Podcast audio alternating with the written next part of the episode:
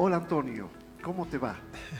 Hola, Yo decía en una conversación que siempre tenemos que nosotros vamos a poder conversar eh, porque tenemos temas comunes. Un tema común es, después de la pandemia, ¿qué?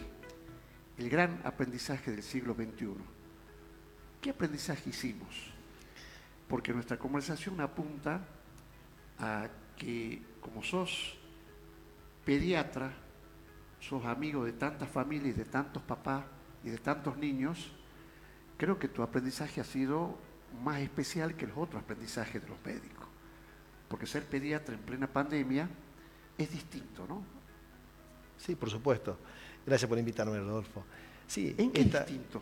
A ver, esta fue una crisis distinta a cuantas hemos podido vivir. Yo siempre decía que cuando volvamos íbamos a volver a un punto de partida distinto al que partimos. Eh, te diría que fue como eh, la versión del siglo XXI de la gripe española, aquella gripe en 1918 que dejó diezmado al mundo con más de 50 millones de defunciones, en una población estimada solo en 2.500 millones de habitantes. Eh, esto fue un aprendizaje, porque estábamos frente a algo nuevo, algo desconocido. La peor confusión que puede haber en infectología es la incertidumbre, el negacionismo, entendiéndose negacionista aquel que niega eh, la realidad para evadir una verdad que incomoda. Y había muchas, muchos mitos, pocas verdades, y todo eso ha generado un gran, gran descontrol. Este, era medio impensable inicialmente, las autoridades sanitarias hablaban de que el problema lo tenía China eh, y que seguramente iba a estar solamente Circunscrito a China. circunscrito a China, y eso es una irrealidad. Eh, primero porque estamos en un mundo absolutamente intercomunicados, donde hay más de 4.500 millones de personas que viajan por año. Eh, mirá, si te remontás a la historia, la famosa gripe rusa, que se presupone que la gripe rusa fue producida por un coronavirus ancestral en 1890, que fue solamente circunscripta a Rusia inicialmente, a los 70 días había casos en los Estados Unidos. Por tal motivo, si te acordás que en la era de la aviación fue eh, de 1914 a Claro, sí, 1924, entonces no había esa, esa posibilidad de transporte y sin embargo había casos eh, de gripe rusa en los Estados Unidos. Es decir, que era impensable eh, no suponer que esta enfermedad iba a tener un impacto mundial. Claro, la experiencia fue reinventar. La lección que nos dejó a mi criterio la pandemia fue reinventar qué sobre todo. Los criterios de salud, los criterios de atención, eh, los criterios de enfermedad, los criterios de prevención. Eso que parecía eh, muy del gobierno o muy adjudicado tan solo a un solo sistema, hemos visto que no alcanzó en esta oportunidad la atención primaria de la salud. ¿Por qué? Porque los casos estaban ya y se multiplicaban a la velocidad de la luz. Entonces uno piensa que en el caso nuestro, que estamos con los niños, pensamos que ellos no han tomado conciencia de lo que pasó, esa velocidad de circulación del virus, cómo el virus viajaba de continente a continente. Eh, y cuando lo piensen, eh, tan solo se, se acordarán de su Zoom. Hay niños que se introdujeron en la lectoescritura por medio del Zoom. Cambió todo, cambió el sistema de aprender. Eso ha sido una de las lecciones que dejó la pandemia. Eh, además, por primera vez se dictaban seminarios muy profundos y muy intensivos, seminarios científicos, con Zoom, a distancia. ¿Vos cuántos Zoom has hecho en época de la pandemia? Bueno, yo no soy de la época de la tecnología, de la virtualidad ni hablar. Eh, lo, lo que fue eh, realmente raro es que eh, este era un virus desconocido, eh, no había inmunoprevención, nadie sabía nada del coronavirus. Eh, era un virus extremadamente democrático, Rodolfo. Afectaba todo por igual. Así era. opositores, oficialistas, blancos, Negacionistas. negros, ¿no? negacionistas. Sí.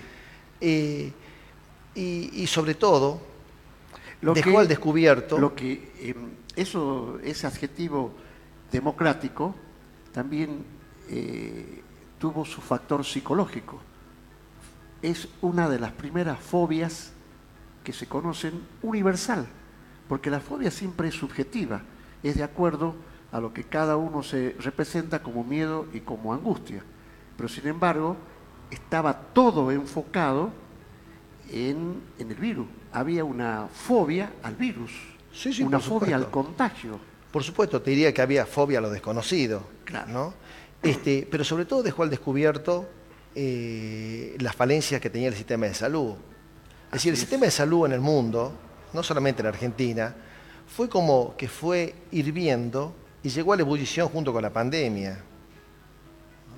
Era impensado suponer esta situación, era impensado suponer terapias intensivas colmadas, sobre todo con un cuadro respiratorio que era solamente, eh, te diría, tratado con oxigenoterapia, que no había una medicación que avale su uso, ni para la prevención ni para la terapéutica de la enfermedad.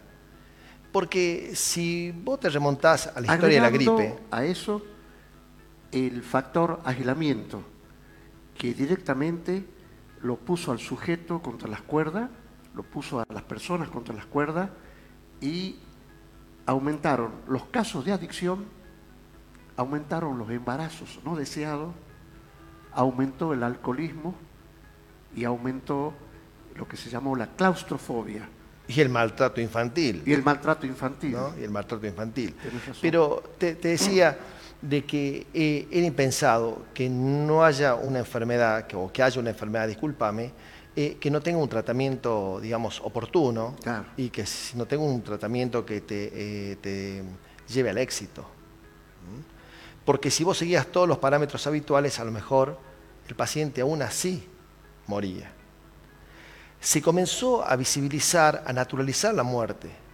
Todo el mundo en una mesa eh, de café antes del aislamiento ya hablábamos de la muerte, como si la muerte fuese parte de nuestra vida. Y no es así. Eh, fíjate las noticias, decía, bueno, hoy es un gran día porque ayer fallecieron 400 personas y anteayer 550 en. Argentina. Y hoy Sí. murieron solo llevaba el conteo, me 230 acuerdo. personas. Entonces yo decía, hay que usar un método comparativo. El, el Airbus 380, el avión de transporte más grande del mundo, lleva 350 pasajeros. Yo decía, comparen con que todos los días se cae un Airbus y cuando se cae un avión en el mundo tiene una repercusión mediática Claro, tremenda. tremenda. Es decir, que nosotros empezamos a naturalizar la muerte y eso no fue bueno. Por otro lado, empezaron a aparecer muchos miedos, eh, muchas fobias, como decís vos, que es un tema tuyo, sobre todo con gente eh, que no quería salir ni a tomar aire porque tenía miedo de contagiarse. Y esta enfermedad tuvo una característica distintiva en relación a otras enfermedades. ¿Sabe cuál fue? El paciente asintomático. Que el paciente asintomático Claro. tenía la misma carga viral que el paciente sintomático y contagiaba de la misma manera, de persona a persona, a través de la gotita de fluje, como el paciente sintomático. Evidentemente, por ahí la intensidad de contagio era distinta, pero contagiaba también. Por tal motivo que esa- ese distanciamiento, ese uso del barbijo, esas restricciones, englobaba a toda la población, no a, los, sintomáticos respiratorios. Eso también trajo aparejado eh, esta situación. Y también que no había vacunas y que se estaban ensayando vacunas que la gente, por esta desconfianza generalizada, universal, no creía. Entonces llegaban las vacunas rusas y uno decía, yo rusa no me pongo ni, ni loco. Llegaban las vacunas chinas y decía, no, yo Claro. con los chinos ni loco. Este, nunca hemos pensado que íbamos a llegar a una selectividad geopolítica, porque también se elegía por ideología el tipo de vacuna, Sí, por supuesto. por la marca de origen. Sí, sí, por supuesto, por supuesto. Mirá lo que hemos llegado. Entonces, a ver, nosotros pensamos que los chinos nos trajeron el problema y nos dieron la solución. Los respiradores chinos, la medicación china, el oxígeno chino y las vacunas chinas. Era medio raro todo esto. yo personalmente siempre pensé que este virus no era una casualidad. Yo pensé que este virus había sido producto de un escape de laboratorio y no Ah. tengo una teoría apocalíptica. Creo que fue así. Claro. Después No la historia nos dirá. digamos. En absoluto, en absoluto. No, no ha- acá no hay ni conspiración, ni política, ni geopolítica. Acá hay una sola realidad, que es raro que haya pasado esto y que los gobiernos desarrollados como Estados Unidos, Inglaterra, no haya sabido de que esta situación podía ocurrir. Y fíjate que a todos les ocurrió de la misma manera. Y nosotros los argentinos, que sabíamos lo que le estaba ocurriendo al hemisferio norte, no tomamos las medidas necesarias para intentar que eso no nos ocurra, porque los argentinos nos caracterizamos, Rodolfo, porque no solamente no aprendemos nuestros errores, sino que los repetimos. Lo repetimos. Y lo repetimos como en forma esta- de tragedia. Por ¿eh? supuesto. Y esto, esta pandemia, los datos y las certezas envejecían con rapidez. Por eso que no había que hablar de verdades absolutas. Había que hablar de probabilidades, habría que hablar de límites de, de límite de pronóstico eh, y dejar de lado el pensamiento binario, porque se sabía que en esta pandemia no solo había blancos y negros, había grises y muchos grises. Y aquellos que se lograron salvar del contagio no pudieron salvarse de la crisis económica, de la inseguridad laboral. porque tuvo un impacto tremendamente no solamente en la salud, sino también en lo económico y sobre todo en lo social, Rodolfo, sobre todo en lo social. En los sectores más vulnerables, por supuesto que ahí los historiadores van a tener que hacer un ajuste, porque no ha sido tan solo un impacto, eh, digamos, de pérdida de expectativas socioeconómicas, sino ha sido de multiplicación exponencial de la pobreza, porque aumentó la pobreza con la Sí, pandemia. sí, sí. Sí, sí, por supuesto. Y generalmente aumenta la pobreza cuando vos devalúas, cuando hay algún tipo de crisis cíclica económica, pero acá este, no había esos factores que habitualmente la economía los marca como formadores de desempleo. Acá directamente la multiplicación de la pobreza fue exponencial. Sobre todo en estos países que son vulnerables económicamente hablando, socialmente hablando, ¿no? Son países impredecibles. Son países impredecibles porque los gobiernos son impredecibles. Eh, a ver, eh, aparecieron las vacunas y la gente eh, no tenía eh, una opción, o se vacunaba o se vacunaba. Entonces había recomendaciones muy bien, por supuesto, diseñadas, adultos mayores con comorbilidades, etcétera, etcétera, etcétera, Claro. que todo el mundo conoce, y, y tuvo un impacto positivo, a mi, a mi criterio tuvo un excelente impacto, independientemente del origen de la vacuna, porque eh, uno puede tener algunas, algunas dudas, pero la, vacunación, Rodolfo, es una historia de éxito. Limitate a la viruela. El último brote de viruela en el mundo fue en 1976 en Somalia. La viruela fue desterrada eh, de- del mundo en 1977.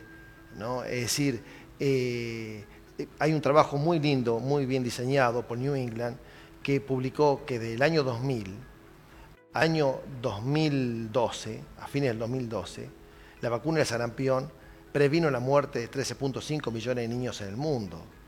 Qué éxito, Eh, ¿eh? Es decir, claro, es decir, la vacunación es una historia de éxito. Pero ¿qué pasó? Aparecieron negacionistas, aparecieron los incrédulos, pero no había que estigmatizar al incrédulo, no había que estigmatizar al negacionista, no había que estigmatizar a, a la antivacuna. Claro. Había que persuadirlo con un mensaje claro, con un mensaje no contradictorio, sin mentiras, sin secretismos. Y acá pasó eso, no pasó eso, no pasó eso. Acá, ¿por qué la gente creería en sus gobiernos cuando tanto nos mintieron? Además, Es- la gente estaba disgustada porque ha sido una cuarentena eh, que duró más de 80 días, casi 90 días. 90 días fue el aislamiento obligatorio. Mm, Mucho.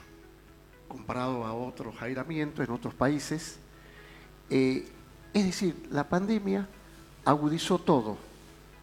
Pero fíjate vos, lo que no agudizó fue eh, porque esto es más lento desde el punto de vista psicológico, eh, la toma de conciencia de las medidas preventivas, porque tendría que haber estado muy afilada la prevención, tal vez, pero después, a posteriori, se valoró la prevención.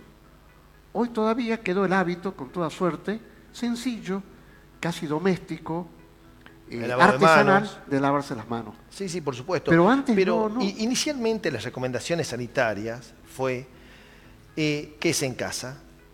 Si usted tiene fiebre, tome paracetamol. Claro. Y si tiene dificultad respiratoria, llave al 911. Es decir, ¿eso tuvo éxito? La pregunta es esa. Y la respuesta mía es, no tuvo éxito. ¿Y por qué, Antonio? Porque, a ver, nosotros somos médicos, los sanitaristas en su conjunto, que trabajaron a destajo, por cero peso. Así es. Porque fue por cero peso. Fue un voluntarismo increíble en el mundo. Pero fue una vocación increíble. una vocación increíble. Una humanización de la salud se hizo la pandemia. de todos los sanitaristas. Todos, como yo dije, todos los sanitaristas, todo el personal de salud, fuimos sin frontera. ¿Por qué sin frontera? En el sentido de la empatía que había con, los grupos de riesgo y segundo, porque el virus no puso fronteras. Por supuesto, pero pretendían que nosotros, los sanitaristas, eh, hiciéramos salud o brindáramos atención a través de una pantalla. Y eso es imposible. Es decir, eso es como que eh, vos llames al cuartel de bombero y le diga, mire, se prendió fuego la cocina y el cuartel de bombero te diga, mire, avíseme cuando se prenda fuego el dormitorio. Claro. Vayan ya. No espere que se prenda fuego toda la casa para actuar. Y esto fue igual. No quiero ser autorreferencial, pero yo no atendí una sola llamada por videollamada. No tenía WhatsApp, no podía atender. Iba y lo veía. Por supuesto, con las medidas preventivas, pero iba y lo veía. El paciente no necesita una consulta telefónica, el paciente lo que necesita es un abrazo. Ahora, sin embargo, un mimo. En la psicología, por primera vez se rompe el paradigma de lo que se llama técnicamente la transferencia, que es el vínculo cara a cara o de proximidad, de cercanía con tu paciente. Y comenzó el Zoom a trabajar. Al punto que hoy las obras sociales, no todas, tienen incluido en sus prestaciones el reconocimiento a la, eh, atención virtual. Claro, atención virtual.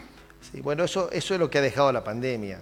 Yo en, psicología no quiero hablar porque no es mi tema, pero en pediatría o, en medicina, te diría eh, la semiología es fundamental y, nada va a reemplazar al contacto piel a piel con el paciente. Y en la psicología, digamos, entre paréntesis, que es mejor también el cara a cara. ¿Mm? Mira, la pandemia dejó dos palabras, eh, porque el lenguaje importa mucho en los momentos de crisis. Y la humanidad se caracteriza por eh, usar en las crisis muy grandes eh, palabras muy particulares. Por ejemplo, en época de la, de la bomba atómica, los niños han sido educados en una expresión casi poética, átomo para la paz. Las Naciones Unidas y en las escuelas programa que se llamaban Átomos para la Paz. Bueno, acá sabes cuáles son las palabras que calaron fuerte. Dos palabras, resiliencia y empatía. ¿Por qué? Porque había que tener empatía con el sufriente. Había muchos dolientes, muchas personas que estaban de duelo. Y había que tener empatía con ellos.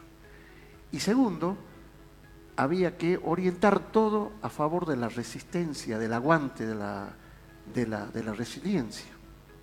¿Mm? Sí, sí, coincido totalmente con vos. ¿Qué te suscitan esas palabras? Eh, a, mí me parece que, que, la empatía es una palabra muy usada en estos últimos tiempos y muy poco, te diría, eh, puesta en práctica en este tiempo. a mí me parece que hay que hablar más de empatía cognitiva que de empatía simple porque no solamente hay que ponerse en lugar del que padece la enfermedad o el lugar del que padece el problema, sino que intentar darle una respuesta sana a esa situación. han pasado cosas atípicas, atípicas, por ejemplo, eh, siempre me he preguntado cómo puede ser que en este país nosotros este, eh, valoremos más el ganador de un reality, la ganadora de un reality, que el descubridor del tratamiento para el ELA, el descubridor de la penicilina, la historia del doctor Favaloro. Yo le pregunté a los jóvenes si saben la historia del doctor Favaloro. No la conocen, Antonio. ¿no? Eso debería ser una currícula, Rodolfo, y estar en el colegio. Entonces, cuando alguien quiera un ejemplo de humildad, un ejemplo de trabajo, un ejemplo de ser humano, ponerlo a él. Fíjate, somos tan transgresores como país, tan transgresores somos, que eh, no hay una avenida con el nombre del doctor René Favaloro, no hay un hospital de primer nivel como el doctor como, con el nombre del doctor René Favaloro. Y acá siempre lo que ocurre es que te dan la llave de la ciudad cuando vos ya has muerto y ya tenés la llave del cielo hace cinco años antes. ¿No te pasa? Que dice, bueno, te llaman por teléfono, por ejemplo. A mí me ha pasado, a mí me ha pasado con mi padre, después de 20 años muerto, para darle el reconocimiento de eh, la ciudad. pero me lo hubieran dado hace 20 años, a él, no a mí. ¿No es cierto? Siempre estamos atrás, siempre vamos atrás. Eh, y lo peor de todo, que nos estamos acostumbrando a ir siempre atrás. ¿Mm? Fíjate, hace un análisis psicológico, que es tu tema, y vas a ver cómo eso ocurre. Entonces, la gente te habla de, la moral, eh, lo que decíamos recién eh, Ortega y Gasset, aquel filósofo muerto en 1955, decía que con la moral corregir los errores de nuestros instintos y con el amor los errores de nuestra moral. Está bueno. Es decir, a mí me parece que, los chicos tienen que empezar a leer eh, no solamente de cosas tan frívolas, porque e, esta sociedad está frívola. Y no debería ser así. No debería ser así. Estamos, como dice el título del libro de Milan Kundera, recientemente traducido, estamos en la fiesta de la insignificancia. Claro. Antonio, yo te quiero agradecer esta hermosa charla que tuve con vos y te obsequio este libro. Ah, muchas gracias, Rodolfo. muchas gracias. Resiliencia. ¿Qué hacemos cuando no hemos caído? ¿Cómo me levanto? ¿Cómo me levanto? ¿Ah? Yo te agradezco. Muchas gracias, muy amable. Ha sido un placer charlar ¿eh? con vos. Muy amable.